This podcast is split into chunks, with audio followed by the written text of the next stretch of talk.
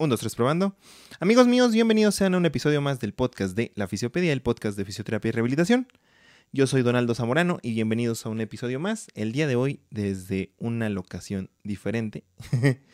el día de hoy estoy grabando desde el estudio donde tenemos la computadora en la cual edito.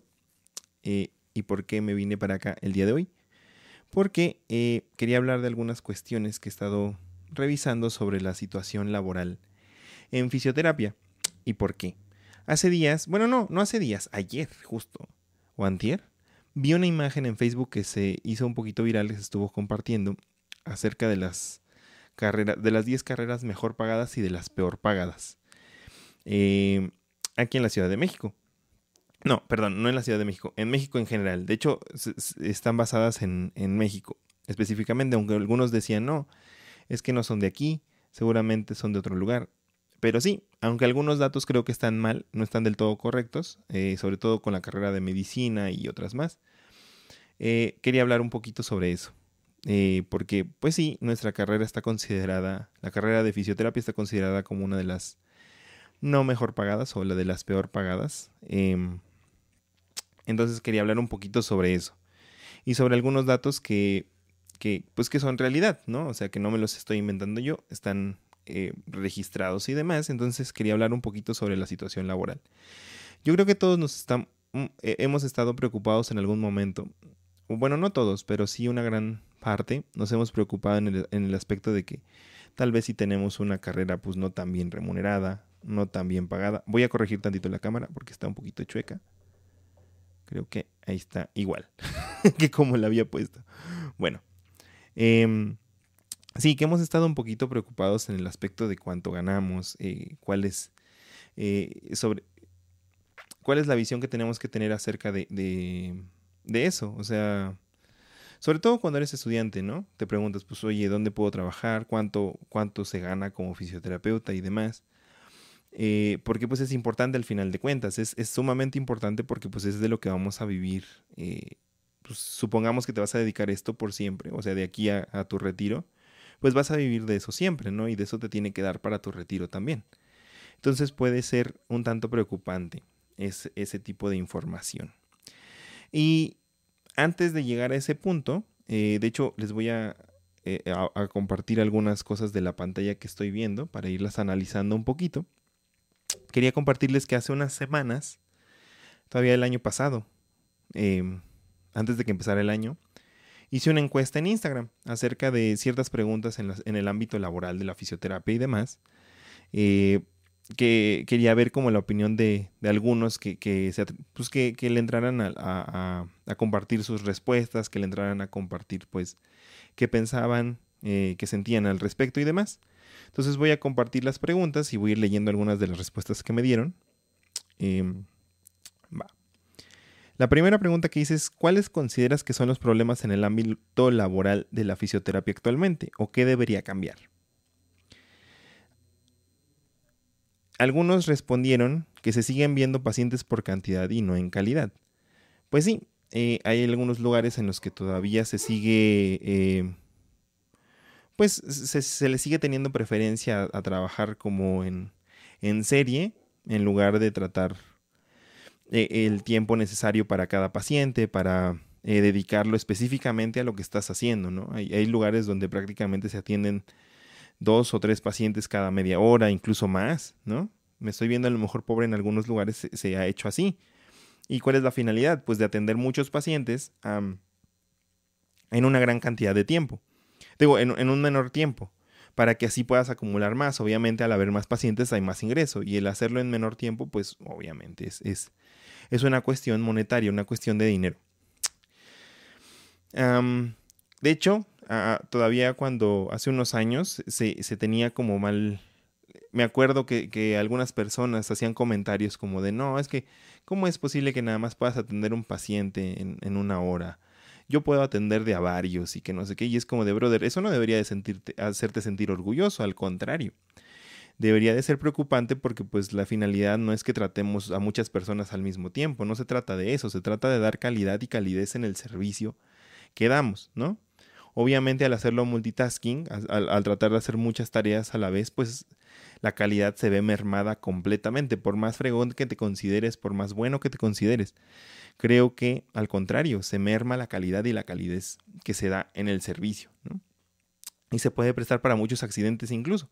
Entonces no es, una de las cosas que sí definitivamente deben de, ir cambiando. Creo que ya a, la larga pues también han ido mejorando del todo, ¿no? Ya no se ha visto, al menos ya no he notado que, siga la situación del todo igual.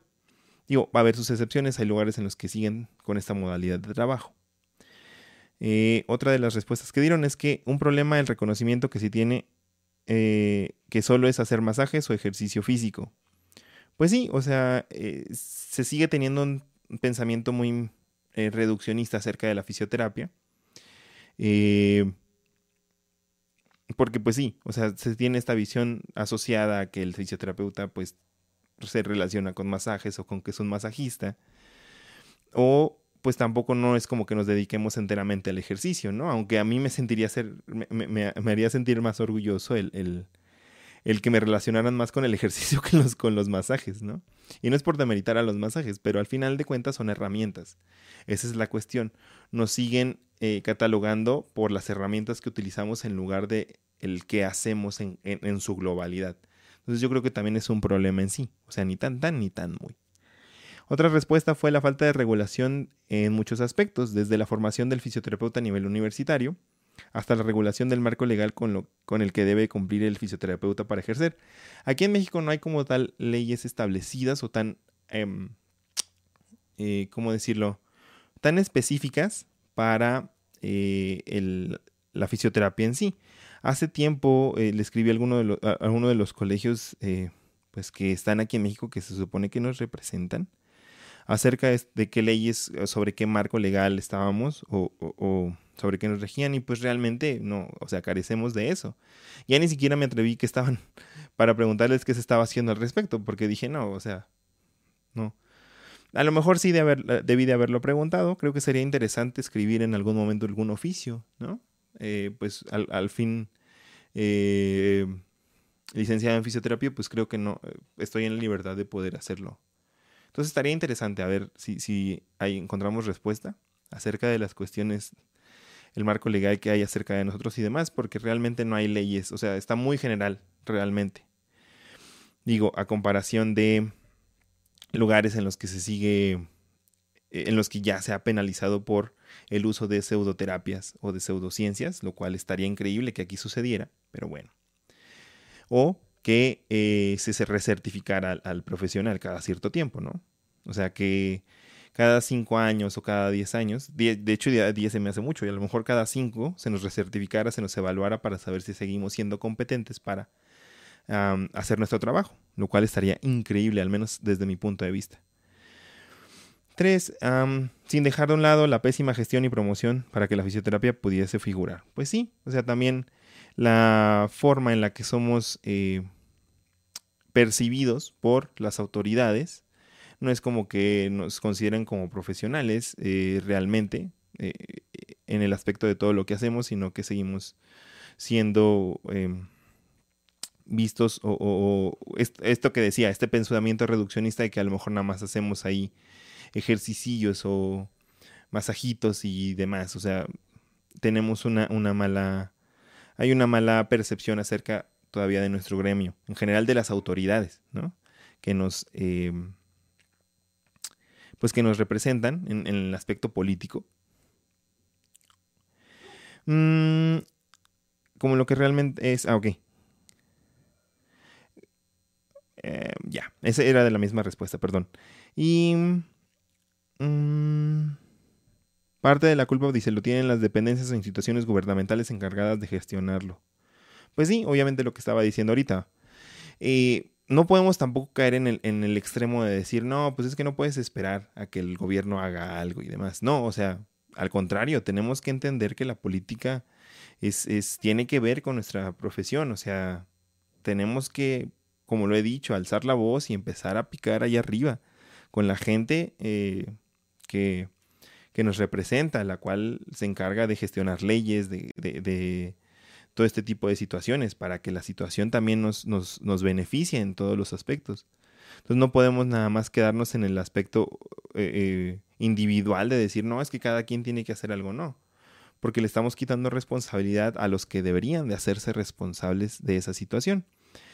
Mm, más acceso laboral a instituciones públicas, lo acabo de platicar hace poquito eh, con Miguel, que ya va a salir un episodio con Miguel Fisio en Adictos a la Fisioterapia, y ahí lo buscan. Estuvo muy chida la plática con Miguel. Saludos a Miguel, por cierto. Em, pues sí, o sea, debería de haber más, más apertura, pero también tiene que mejorar la calidad de los servicios eh, en cuanto a, instituciones públicas, ¿no? Porque pues sí, no tiene caso que se abran más plazas y que la calidad sea pues, chafa, ¿no? Que esté medio chafo la atención, eh, que se dé de fisioterapia. O sea, no, no, podemos caer en, los típicos programitas de ejercicios ni estar poniendo compresas y tens y ya. O sea, no, no podemos seguir cayendo en eso. Tampoco. Entonces, si se abren, ojalá que se aperturaran más oportunidades de empleo en la salud pública, porque son necesarias, pero también que sean de calidad, ¿no? Que se exija la calidad en el servicio. Em, porque no, no, debería de haber una relación entre que sea público y que sea de mala calidad. Al contrario, tenía que ser de muy buena calidad. Pero bueno. Eh, los vicios que no se jubilan y no dejan espacios nuevos para las siguientes generaciones. Esto sí es real. Hay muchos fisioterapeutas ya en, en, eh, instituciones públicas, eh, no voy a decir de dónde, pero que sí no se han jubilado. Ah, digo, sus razones tendrán, pero pues a lo mejor ya están en edad y no dan ese espacio. Digo, de por sí, entrar a eh, lugares de, en, empleos de salud pública está medio complicado, tienes que tener ciertos contactos, hay ciertas situaciones complicadas, no es tan fácil encontrar un trabajo en salud pública, en, instituciones públicas, y ahora todavía gente que sigue ahí, eh, digo sin criticar a nadie, pero pues esos espacios reducidos están ocupados por personas que a lo mejor ya podrían darle la batuta a la siguiente generación, pero bueno. Mm, que quieren atender de todo y eso lo impulsa que al fin existan bien... Eh, que quieren atender de todo y eso no impulsa que al fin existan bien definidas las especialidades. Pues sí, yo creo que todos nos gustaría que hubiera especialidades para poder enfocarnos a un área en específico, porque ya siendo sinceros, pues la fisioterapia ya, ya, ya ha tenido un campo de, de, hacer, eh, de, ejercer que es tan amplio que ya no solamente se puede ser tan general. Creo que ya, ya da la apertura para que puedas hacer eh, te puedas especializar en un área en específico, ¿no? Por lo basta que, puede, que pudiera llegar a ser cada especialidad incluso. Pero pues ya lo he dicho también, o sea, si no viene acompañado de, de oportunidades laborales remuneradas acorde a el nivel de estudios, pues de nada va a servir. O sea, ¿para qué quieres tener, para qué quieres tener a, todos los fisioterapeutas especialistas si los trabajos van a ser los mismos, los sueldos van a ser los mismos? De nada va a servir. Pero, pues bueno. Se necesita, por si no solamente va a ser inflacionario, vamos a estar todos especializados, pero nada, nada más va a pasar. Poca presencia en el sector público y mal pagada, sí, de por sí. También, los sueldos que ya hay en salud pública son muy mal pagados. ¿Por qué? Porque la percepción nos sigue viendo como que son técnicos. Y ahorita vamos a hablar de los sueldos, por cierto. Entonces, si sigues hasta aquí, quédate hasta el final porque vamos a hablar de los sueldos, que es la parte importante. Mm, los fisioterapeutas propiamente andan prostituyendo nuestro trabajo y malbaratándolo, empezando desde los que tienden sin cédulas, sin permisos, dando terapias que ni al caso y las miles de certificaciones patito. Mm, algunas cosas sí, algunas cosas a lo mejor no estoy tan de acuerdo yo en lo personal, porque eh, malbaratándolo creo que ahí depende de cada caso. Yo no me atrevería a generalizarlo, aunque antes sí lo hacía, hoy en día ya no me atrevo a generalizarlo porque depende de cada caso en específico. Yo en lo personal, pues cobro dependiendo del tipo de persona que atiendo, al menos en el aspecto particular o en el privado. Porque a una persona que tiene la capacidad de pagarme lo que yo considero justo, se lo cobro, pero aquellos que yo considero que tienen un ingreso económico bajo o son de una situación vulnerable, sí trato de cobrar acorde a eh, pues, sus capacidades económicas, ¿no? Em, y sí, yo sé que algunos dicen, no, es que, ¿cómo dan terapias de a 100 pesos? O sea, no, no puedes generalizar. Hay gente que 100 pesos es muchísimo el ingreso a lo mejor de una sola semana. Entonces, oh. no es tan fácil generalizarlo, al menos creo que yo no me atrevería ya a hacerlo. Se necesita conciencia de clase y de entender, conciencia social, conciencia eh, económica, política, cultural, para entender que no es tan fácil generalizarlo. Creo que por ahí podríamos empezar a entender que pues, eso de, cobrar ciertas terapias va a depender, ¿no? Digo, yo sé que hay casos a lo mejor donde por querer ganar eh, el trabajo, a lo mejor se malbarata así el servicio, con personas que a lo mejor si pudieran tener la capacidad de pagarte lo justo, ahí sí se debe de, de, de, mejorar esa situación. Pero cuando no, pues no, no se debe de, creo que a mi, a mi parecer no se debe de juzgar. Mm, los que tienen sin cédula y sin título, es que es un tema complicado. prefiero no meterme en eso porque, pues digo, yo también llegué a ejercer sin, sin al principio, cuando recién eh, salí y todavía no me daban mi título, título, perdón, llegué a ejercer sin título y sin cédula, lo cual a lo mejor ya ahora con la perspectiva de que ya soy licenciado, ya tengo mis años y demás, pues ya diría, no, ¿cómo? Es que no debería de ser correcto. Pues sí, yo también lo hice por necesidad, ¿no? Entonces, es un tema complicado. Digo, lo correcto, siendo completamente rectos y correctos, es que no. No solamente por una cuestión eh, que sea poco legal o demás, sino por, yo, lo vería más por el aspecto de proteger al, al, al fisio, ¿no?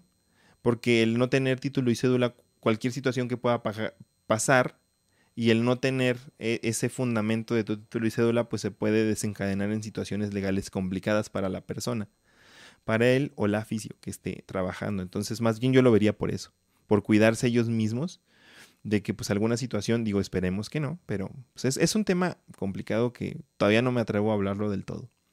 Digo, porque yo también cometí esa situación. Mm, miles de certificaciones, Patito, pues ya, ya sabemos que hay muchas eh, cosas que no se deberían hacer. Bueno, hice otra pregunta después. ¿Crees que el emprendimiento es la solución a la falta de empleos y bajos sueldos en fisioterapia? Ahí nada más puse un sí y un no. El emprendimiento es la solución a la falta de empleos y bajos sueldos. El, em, tuvimos 64 votos por qué no y 12 votos porque sí. El emprendimiento no es la solución, es la salida que nos han dejado. Es la única salida que hemos encontrado. Eh, muchos no es la solución. O sea, no debería de ser la solución. Yo creo que uno de los principales problemas fue cuando se sacó a la fisioterapia de los hospitales. Ok, ya está fuera de los hospitales, pero ahora deberíamos de luchar porque pues no fuera la solución esa, ¿no? Es el camino que nos venden, que tenemos que continuar, digo, a mi parecer.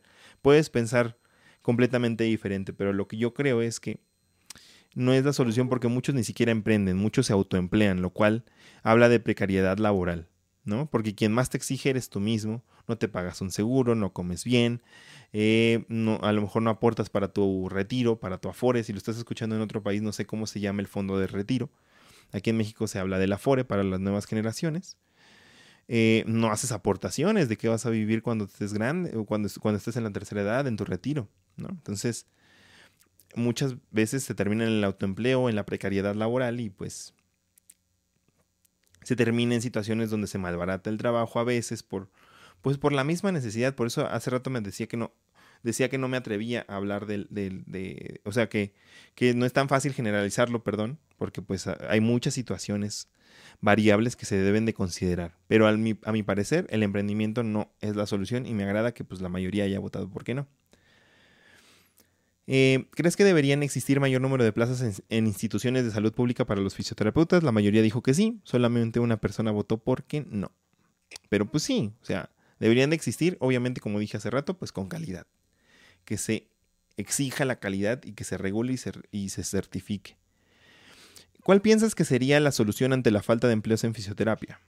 Ahí fue de opiniones, hubo varias. No las voy a decir todas, pero voy a comentar algunas. ¿Cuál piensas que sería la solución ante la falta de empleos? Colegios, asociaciones y federación tienen el poder de que nuestro gremio esté más unido. Pues sí, parte tienen que ver los colegios que nos representan, las asociaciones, federaciones y demás. Creo que por algo nos representan, pero bueno, deberían de estar haciendo parte del trabajo. Debería de haber más centros por parte de salud pública, agrandar los que ya existen abrir áreas en hospitales y demás. Sí, eh, de los que ya existen, debería de mejorarse la calidad, las instalaciones, eh, pues sí, empezar potenciando lo que ya existe para después aperturar más. Creo que sería una buena, una buena estrategia. Eh, el valor que se le da a... ah, no entiendo bien esta respuesta. El valor que se le da a estrategias profesión es muy bajo. Ah, el valor que se le da a nuestra profesión es muy bajo. Mientras eso siga pasando, las instituciones hospitalarias y gubernamentales no nos tomarán en serio. Pues sí, también tiene que ver, o sea, lo que decía, la, visión, la percepción que se tiene acerca de eso hacia nuestro trabajo debe de cambiar completamente. Em, eso también ayudaría a, la profesionalización de nuestra, de nuestra profesión, ¿no? Digo, sí somos licenciados, pero a lo mejor ni siquiera seguimos siendo percibidos como, como, como lo que somos. regular universidades que ofertan la carrera, Em, también eh, se debería de regular, porque pues no es posible que cualquier universidad ya empiece a abrir la carrera como si nada. Yo, yo entiendo que muchas de las universidades privadas, pues al final de cuentas es un negocio. Las universidades privadas tenemos que entenderlo. Son un negocio.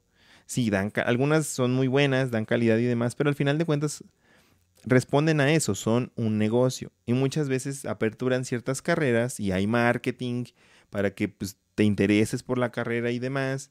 Entonces se tiene que regular también a lo mejor la forma en la que se enseña. Eh, muchos terminamos trabajando como docentes ante la falta de empleos, porque pues luego las carreras buscan, eh, eh, las universidades buscan docentes y a lo mejor pues también ante la falta de experiencia de, tener una carrera de fisioterapia, supongamos que la abren nueva, la apertura nueva, pues no van a saber quién es bueno, quién es no, no, no tienen un marco de, de, comparación o, sobre el cual basarse para, para evaluar. Pues terminan contratando a lo mejor a cualquier persona, digo, sin criticar a nadie ni demás. Muchos lo hacemos por necesidad. Digo, yo lo llegué a hacer. Afortunadamente no por necesidad, yo lo hacía por, por gusto. He llegado a trabajar como profesor por gusto a, la educación, a enseñar a compartir conocimiento. Pero pues muchos yo, yo sé y he sabido que terminan haciéndolo por eso, ante la falta de empleos. Y es una cuestión que se tiene que, que regular, ¿no?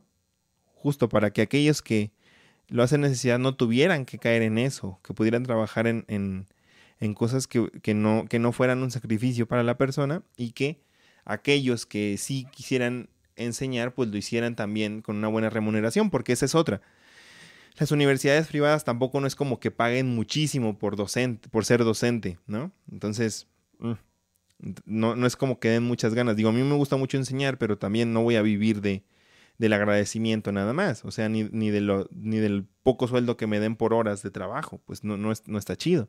Por más que me guste. Eh, me voy a volver esclavo de uno de mis de, de, las cosas que más me apasiona y aparte tengo que enamorarme de mis cadenas. No está chido. No está chido para nada. Mm, más fisioterapia basada en evidencia. Mm, se debe valorar más nuestra profesión. Un buen colegio que nos regule y busque un bien común. Por favor. Especialidades y códigos reales en las instituciones públicas. Acceso a la población de buena calidad. Eso sí. Que no nos toman en cuenta y piensan que el médico general lo hace todo o el médico lo hace todo. Pues eso también. Esa es una visión ya antigua donde se prácticamente el fisioterapeuta era el chalán del médico, ¿no? El médico daba todas las instrucciones y el, y el obrero nada más iba y le hacía caso a todo lo que ponía. Eso ya no, ya no debería de ser así. Eh, el papel del fisioterapeuta debe ser de prevención también con esta premisa en primarias, centros deportivos, etc. ¿Ok?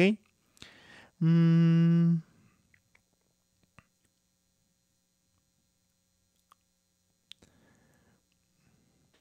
esta está más. Esta es la última que voy a leer, está un poquito más larga.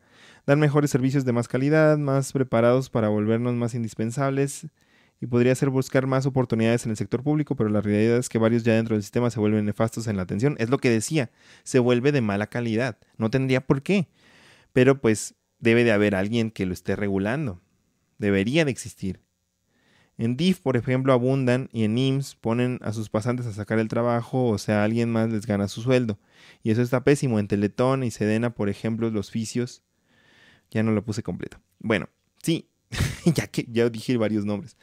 No lo voy a editar ni modo. Aquí no se edita nada, los errores se dejan. Pero es una realidad y, no es algo que alguien se inventó. Ya, lo, he hablado de la... Creo que no he hablado tanto, pero la ley de cuidados inversos habla de esto. No solamente em, de la atención de servicios de salud, sino de la calidad. Eh, que pues sí, termina estas instituciones de salud, no digo que todas, ni digo que todos los que trabajen ahí, pero en gran parte terminan dando eh, servicios de muy mala calidad o de baja calidad realmente. Y quienes accesan a estos servicios de salud pública son la gente más vulnerable, la gente que viene de estratos sociales medios, medios bajos, bajos, que son los que más necesitan esa atención, los que más necesitan la atención del servicio propiamente, pero la atención del profesional hacia la persona y al individuo que estamos tratando. Entonces, eh, sí, y muchas veces este, esta modalidad del servicio social termina en lugares donde tienes que sacar la chamba, donde se supone que vas a practicar, a aprender, a, desarrollarte y demás, sino que terminas sacando chamba en un lugar en el que pues ya se, se, vició el sistema, se, se eh, está mal influenciado y demás y terminas en este tipo de situaciones. Es, es muy lamentable, la verdad. Otra pregunta, ¿se debería cobrar la misma cuota por una sesión de fisioterapia a cualquier persona sin importar su condición socioeconómica? Hmm. ¿Se debería cobrar lo mismo por una sesión de fisioterapia a cualquier persona sin importar su condición socioeconómica? ¿Sí o no? El 49%, el 40, los 49 personas, perdón, votó por qué no, 14 votaron porque sí. Hmm, es lo que decía hace rato. Yo creo que no no se les puede cobrar lo mismo. ¿De qué me estás hablando? y lo digo, no es lo mismo una persona que gana 20 mil al mes a una que gana 5 mil al mes, o a una que gana 4 mil al mes, a una persona que gana 50, el sueldito de Samuel García, 50 mil al mes. no es lo mismo, no es lo mismo completamente, no, estamos, no, partimos de la misma, del mismo eh, eh, estrato social, o sea, no partimos del mismo lugar. Entonces, yo estoy a favor de que no se cobre lo mismo, que se cobre de acuerdo a las capacidades socioeconómicas de cada persona. Em, eso se, debería de ser lo correcto. Y como digo, tener un poquito más de conciencia social, de conciencia económica, de conciencia cultural, de conciencia de clase sobre todo, entender que no todos somos iguales, no partimos de las mismas situaciones, no juzgar en el aspecto de cuánto se cobra y demás, porque no conocemos todo el contexto, es complicado. Y por último, ¿crees que estudiando un posgrado, maestría, diplomado, etcétera, podrías tener mayores ingresos u oportunidades de trabajo? Este estuvo más reñido. El 34, 34 personas votaron por qué no, 39 votaron porque sí. Casi estuvo en un 50-50. Mm, pues sí, depende mucho porque yo he tenido compañeros que trabajando con ellos estábamos en el mismo puesto ganando lo mismo y lamentablemente tenían un posgrado, una maestría o demás y ganábamos completamente lo mismo, hacíamos las mismas funciones, no había ni una sola diferencia. Pero me ha tocado en situaciones en las que sí, tal vez a lo mejor el tener una maestría en, deportiva, en otro, que es la de las más comunes, pues a lo mejor sí les pudo haber valido para tener un poquito más de, ingreso y demás. No creo que se cumpla la regla a poder generalizarlo y decir que sí. Yo creo que más bien se podría optar hacia que no. Realmente al día de hoy considero que no... El, el hecho de tener un posgrado o una maestría no te asegura completamente que tengas un mejor sueldo ni mejores oportunidades laborales. Para nada. Tristemente es así, debería de ser al contrario, deberías decir, bueno, a lo mejor si me especializo, bueno, no, en este caso no especializado, sino que estudio un posgrado ya que no, contamos con especialidades al día de hoy, al menos no que yo sepa, si saben algo del dato, pues ahí me, ahí me platican. Pero al menos hasta lo que yo sé, no. Pero con un posgrado, pues no es como que te lo asegure, no es como que digas, ah, es que lo voy a estudiar porque, una, porque va a mejorar mi, mi desempeño como profesional, mi formación y demás. Y aparte eso va a venir acompañado de más dinero. El mito del educacionismo. Entre más te prepares, mejor te va a ir. No es cierto. Ya no estamos en los años 40. O sea, mi papá, si se hubiera estudiado una... Eh, no sé, a lo mejor les, eso lo pueden ustedes eh, comprobar en sus familias, dependiendo. No digo que todas, pero es probable que sí, en su mayoría. Tu papá, tu mamá o tus abuelos que estudiaron una carrera y ¡pum! Trabajo toda la vida, se jubilaron y la hicieron, ¿no? Mantuvieron su casa, su familia y todo. Y ya, no necesitaban que aprender otro idioma, ni que certificarse, ni diplomas, nada de eso. O sea, ya la hacían. Era más probable cambiar de estrato social hace, ¿qué? ¿50 años? ¿Más? Ahora no, el porcentaje es muy mínimo. O sea, realmente la especialización, la aumentar el grado de nivel de educación no te lo asegura, por estadística nada más. No porque yo me lo invente. Ha habido casos, excepciones, sí, pero esas excepciones prueban la regla. ¿Por qué? El hecho de que uno de 100 solamente a uno le funcione, al contrario, te quiere, quiere decir que no, que la probabilidad es muy baja. No te va a asegurar. Si de 100 especialistas, los mismos 100 ocupan trabajos, acordes a su sueldo, entonces dirías, ah, obviamente sí, pero si no, pues obviamente es lo contrario. Entonces no, no te lo asegura, la verdad es que no te lo asegura. Seamos sinceros. Y ya no me voy a alargar, mucho, ya esto es lo último que voy a comentarles, porque ya, ya me estoy pasando el tiempo. no quería hacerlo tan largo el día de hoy.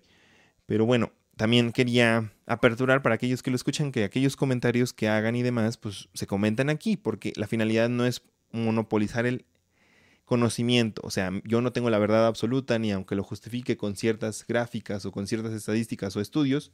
No, puedo tener sesgos eh, que me impidan razonar críticamente. Digo, trato de evitarlos, pero puedo caer en ellos completamente. Y este es un espacio para el diálogo, para que cualquiera pueda aportar una idea, nutra eh, el diálogo, nutra la plática y podamos llegar a a puntos con mayor objetividad, a, verdades con mayor objetividad o a puntos en los que podamos encontrar puentes de comunicación y nos puedan servir para nutrirnos como profesionales. Pero bueno, ya. Ahora sí, les voy a compartir la pantalla eh, de lo que estoy grabando ahorita eh, en la computadora, que estos son datos del Observatorio Laboral de México. Estos solamente son datos para aquellos que nos escuchan de México, aunque creo que en Latinoamérica, en Latinoamérica, perdón, en algunos países la situación está más o menos similar, pero bueno, específicamente estamos hablando de México. Estos son datos sacados del Observatorio Laboral, o sea, son datos del gobierno, no me los inventé yo, ni demás, acerca de la carrera de fisioterapia en sí. Aquí está registrado como terapia y rehabilitación. Mm, aquí tienen unos datos interesantes. Por ejemplo, por año se tiene registrado que se matriculan, o sea, que se inscriben a la carrera de fisioterapia 119.413, de los cuales solamente 17.135 egresan aproximadamente. Donde estudian, programa de estudio, no es tan importante, eso ya depende de cada escuela. Esto es lo importante. ¿Cuál es el sueldo? Em, basado en el promedio, no digo que todos, porque justo era la imagen que se hizo viral. Esto es un promedio, o sea, de todos se saca un promedio de más o menos cuánto es lo que se gana. Unos pueden ganar más, otros menos, pero el promedio que se tiene es de 8.970. El promedio total de los profesionistas que estudian esta carrera. Lo cual, pues es muy triste. ¿Cómo que 8.970? ¿De qué estás hablando? Comparado con otras licenciaturas o otros profesionistas que el promedio anda entre 11.925. Nosotros estamos en los 8.970, 8.804, acá dice, 8.970. O sea, es muy poquito. Esto es mensual. Cifras actualizadas al segundo trimestre del 2021 en la Encuesta Nacional de Ocupación y Empleo. Datos del INEGI. Vaya, vaya. Entonces, sí, es, es, o sea, supongamos que ganas más. Esta es la percepción que tiene el gobierno acerca de nosotros, de los datos que manejan el gobierno acerca de nosotros. Esta es la realidad que ellos ven hacia nosotros, no lo que nosotros creemos que fuera. Esto es, hay instituciones de salud en las cuales se les paga más o tal vez en consulta privada se pueda llegar a ganar más. Ok, pero el promedio es este. Y eso nos debería de preocupar a todos. Al día de hoy hay mil, 103 mil, perdón, 805 eh, fisioterapeutas ocupados o profesionistas ocupados. Aquí está un punto importante. Mm, de todos esos, el 74.3% trabajan en el sector privado, mientras que el 25.7% trabajan en el público. ¿Y dónde creen que se necesite más la fisioterapia? ¿En el sector privado o en el público? Obviamente en el público es donde se necesitaría más, donde debería, de haber más presencia. ¿Por qué? Porque es la gente que más lo necesita. En México, la cuarta, casi la cuarta parte de la población no tiene ni accesos a servicios de salud básicos. ¿De qué me estás hablando? Y es la gente que más necesita de esos servicios y la que menos los tiene. Mientras que casi la mayoría del porcentaje está en lo privado. Es preocupante porque podríamos pensar que en un futuro el servicio de fisioterapia más que, una más que una necesidad sería un lujo o se podría convertir en un lujo, lo cual es muy preocupante porque somos una carrera de salud, no somos un negocio nada más. O sea, tenemos que entender eso también, lo cual sí me preocupa al menos a mí. Ah, ¿Cuál es su posición de trabajo? La gráfica muestra la cobertura que tiene el factor trabajo en el ámbito de los ocupados que estudiaron la carrera. El 33.5% trabaja por cuenta propia. Estamos hablando que el 30 y 3.5% trabajan por sí mismos, se autoemplean. Se autoemplean. 33.5%. Trabajan para ellos mismos. Espero que ese 33.5% se esté pagando un seguro, se esté pagando buenas comidas, se esté pagando seguridad social, se esté pagando las cosas básicas, que tenga una buena calidad de vida, porque si no, precariedad laboral en su máxima expresión. Muy triste. Solo el 4.3% son empleadores, ¿qué quiere decir? Que son emprendedores que generan empleos. Solo 4.3. Estos sí son emprendedores, estos no, estos son autoempleados. Estos son emprendedores, solo el 4.3%, tristemente. Y el 62.2% son trabajadores subordinados y remunerados, o sea, empleados, trabajan para alguien más. 62.2%. Mm, vaya, vaya. ¿Cuál es la otra que les quería enseñar? Ah, esta última. el porcentaje de ocupación.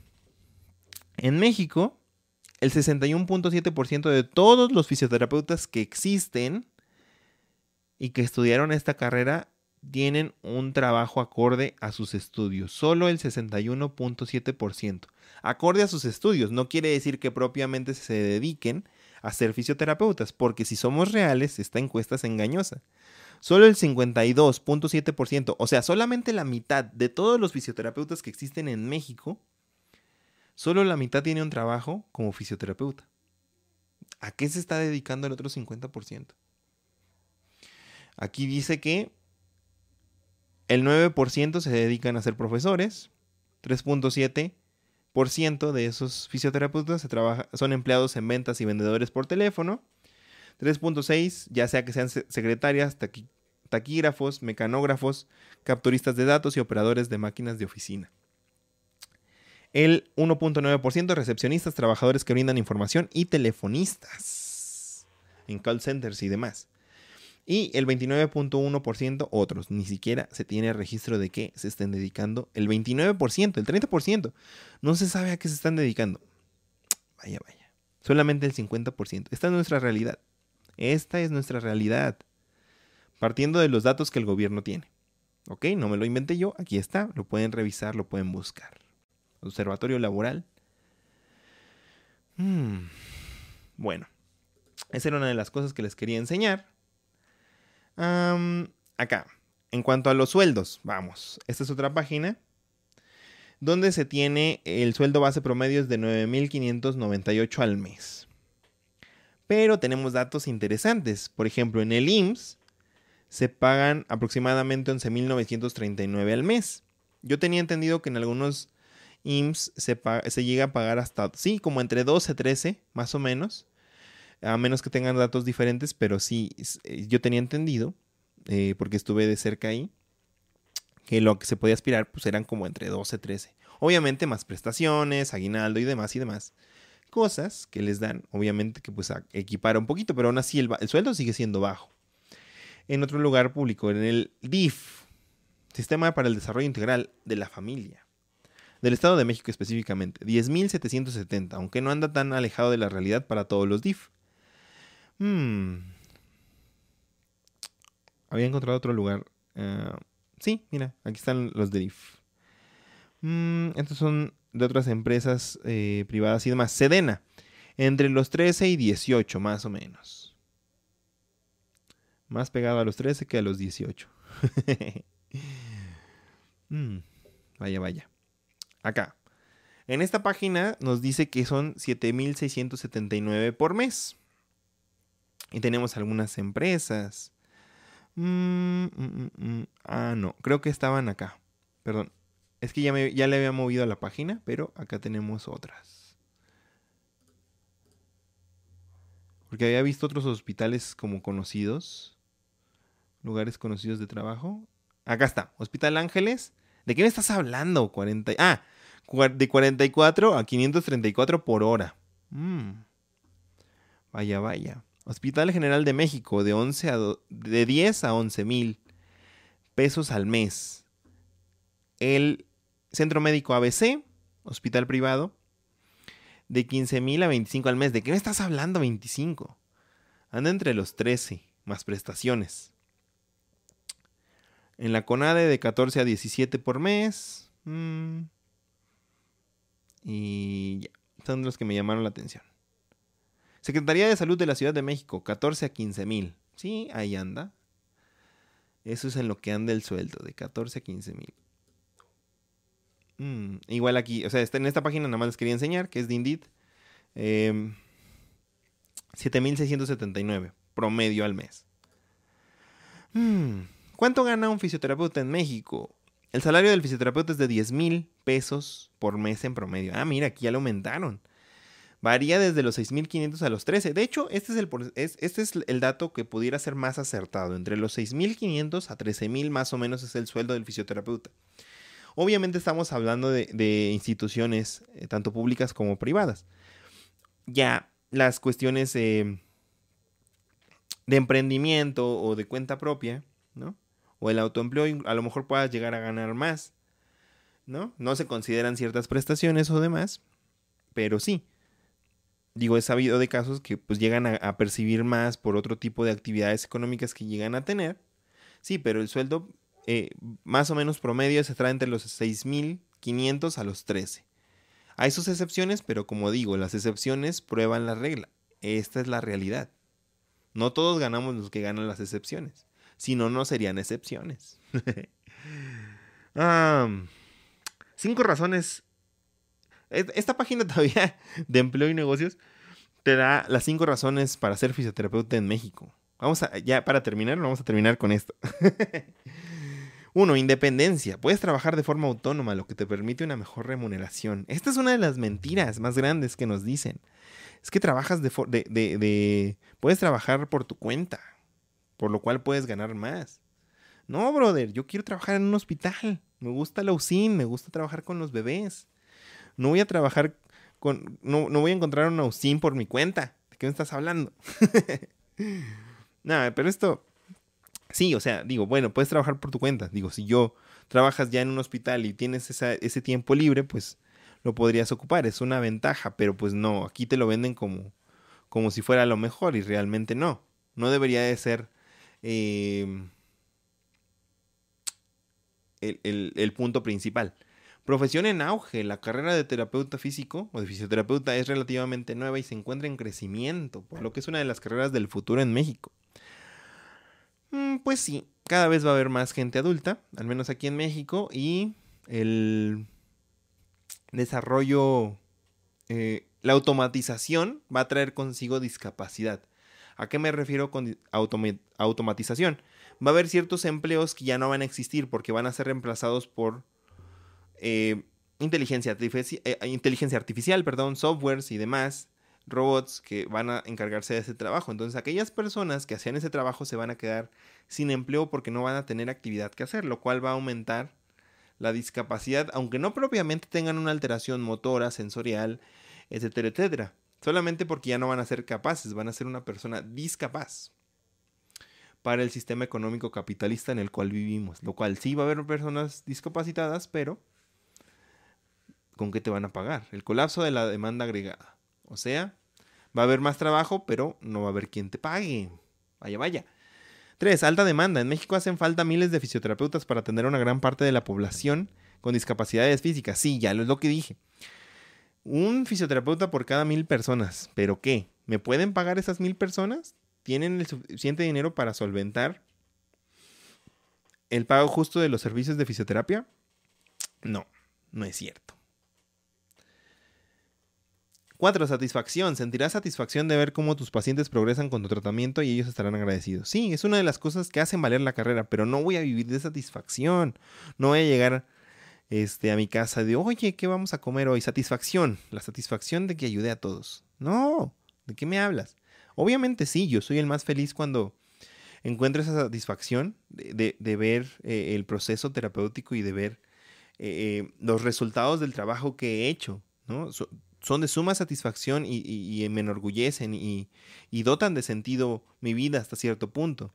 Hay una frase que escuché hace poquito que decía que aquellos que se dejan cuidar dotan de sentido a sus cuidadores, lo cual es cierto.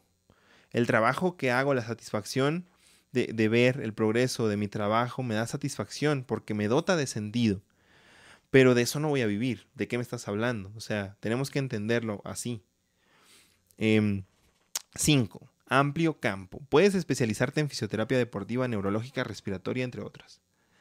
No tenemos especialidades, no tenemos especialidades y de nada van a servir si no tenemos oportunidades laborales acordes a esas especialidades, ni sueldos remunerados acorde a esas especialidades. Y bueno, pues ya.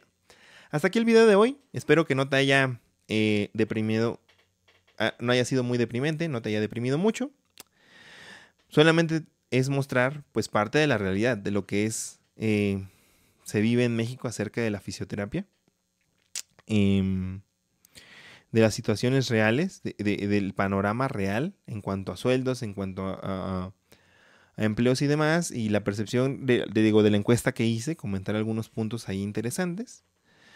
Y pues no te desanimes, al contrario, esto debería de enojarnos, debería de, de hacernos cambiar la forma de pensar y entender que es urgente que nos unamos como gremios, es urgente que hagamos cambios, es urgente que empecemos a agitarnos a... Lo voy a estar repitiendo muchas veces, es urgente que nos unamos como gremio y que empecemos a exigirles a aquellos encargados de que nuestra profesión mejore, que tenga más apertura, que sea mejor remunerada, que sea más profesionalizada y demás cuestiones que tanto hemos cargado y con las cuales tanto nos hemos frustrado. Tenemos que hacerlo porque nadie más lo va a hacer. No podemos vivir esperanzados en que en algún momento va a suceder, pero tampoco podemos vivir desesperanzados en que nada va a pasar. Tenemos que hacer algo. Y pues bueno, hasta aquí el video de hoy. Muchas gracias por haberlo escuchado. Ya sabes, eh, por favor, pícale a me gusta, compártelo. Eh, recomiéndalo. Por favor, si te ha gustado. Eh, si tienes algunas cosas que te gustaría, no estás de acuerdo, no opinas igual y demás, tienes algunas opiniones encontradas o lo que sea. Con mucho gusto las voy a leer, coméntalas aquí en los comentarios y ya los estaremos comentando en el siguiente video. Muchas gracias, nos vemos en el siguiente episodio.